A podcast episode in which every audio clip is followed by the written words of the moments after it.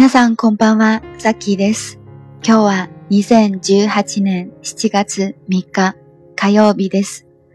大家好，我是 Saki，今天是二零一八年七月三日，星期二。那么 Saki 今天从老家返回了大连。Saki 的老家是黑龙江省的牡丹江，在那里生活了十二年。虽然这一次去气候有些生疏了，但是因为熟悉，所以感觉非常的安心。 大概每一个你曾经生活过的地方，我觉得多多少少都会给你一种不一样的安心吧。只是心有太多梦有太多的寂寞我们的快乐只剩躯壳回忆太多只会让人那在回老家前的这几天里呢我常常梦到小时候走在老家的那一条熟悉的小路梦里的话走着走着就迷失了不知道电波另一旁的你是不是也有过这样的梦呢？有一段时间没有做九点一刻这个节目了。最近呢，常有听众给我发私信问我什么时候再出新的节目，这让我感觉真的非常非常的温暖。有听众留言跟我说为什么不更新了呢？我下了晚自习走在回寝室的路上啊，就喜欢听 Saki 的声音。我九点下班之后呢，在回家的路上听你的声音。你的内容能下载吗？还有的听众说，我每天晚上睡得早，都听不见你的节目。早上起来听你的节目，边听边做早餐。有的同就有的这个同学说呢，如果你再不更新的话，我都不愿意学习日语了。能不能多给我点动力呀？看到这些留言之后呢，Saki 在这里需要跟大家忏悔一下。由于最近学生的增多呀，给 Saki 在无形之中增加了很多的工作量。不瞒大家说，最近 Saki 连自己的私生活都没有时间了，所以都耽搁了，就不要说更新节目了。所以大家是不是可以就原谅我了呢？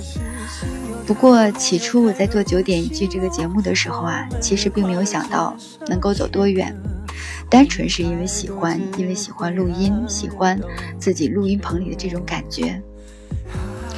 所以在开始做这个节目的时候呢，就是其实自己还是一个悲观主义者，往最坏的打算，没有觉得能够走多远。但是不断看到大家的支持和喜欢，我尝试着一直往前。看到大家的留言呢，我更加的坚信我不是一个人在努力。所以电波另一旁的你一直在陪伴我、支持我，这样想来的话，又多了一份坚持，少了一份孤独。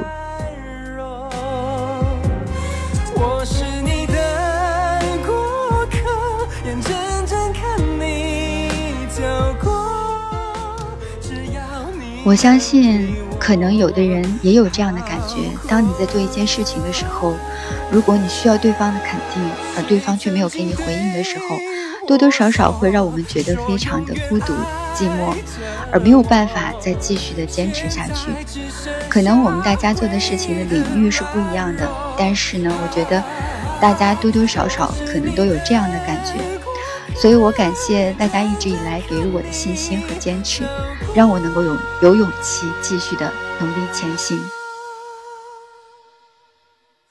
我会默默为你祝福。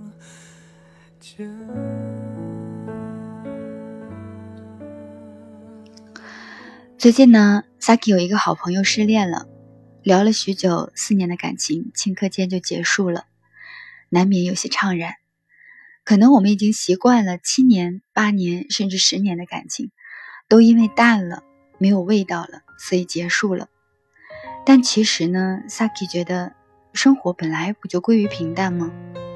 而实际上，平淡中的烟火气，其实包含的已经不是喜欢，而是爱。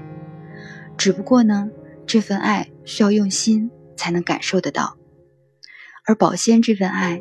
需要保鲜自己，才能有力量去爱其他的人，对吗？当然了，这个是 Saki 自己的一种简单的小小的总结，所以每个人可能都有不同的看法。那么在日语当中的话，有个词语叫做 “shiko sakugo”，我不知道听众有没有听过这个词语呢？汉语的话写作“试行错误”，嗯，“shiko sakugo”，“shiko sakugo”。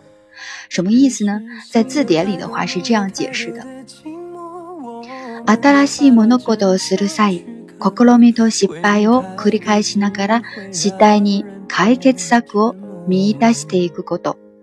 什么意思呢？大致的含义就是摸索、尝试、尝试错误。要进行一种新的事物的时候呢，在反复的尝试与失败中，逐渐找出解决的办法。 那么，Saki 也希望每一个人在面对恋情结束的时候，都能够有这种积极的尝试的心态。其实，我们都是普通的平凡人，平凡的普通人，我们并不完美，所以请给自己犯错的机会。但是最重要的是，我们需要在犯错中不断的成长，摸索前行。那今天给大家分享我最喜欢的一篇文章是鲁迅的《过客》，整篇的文章呢就不给大家一一的去读了，分享给大家，希望大家能够仔细的去阅读。在这《过客》的文章当中，是我在上学时期最喜欢的，但是上学时期的我还不怎么能够去参悟这文章里面所包含的一些含义。如果你读了之后，你有什么新的看法，或者你有什么想法的话，可以在文章下方给我留言。那么今天我们整个节目当中给大家播放的曲目也是《过客》这首歌。只是心有太多梦，有太多的寂寞，我们的快乐只剩躯壳，回忆太多只会让人懂。像是一把无形伸向深渊的钢索，脱开我想逃亡的包裹。难道非要痛到赤裸裸？谁曾经对我说，说永远爱着我？现在只剩下回忆的软弱。我是。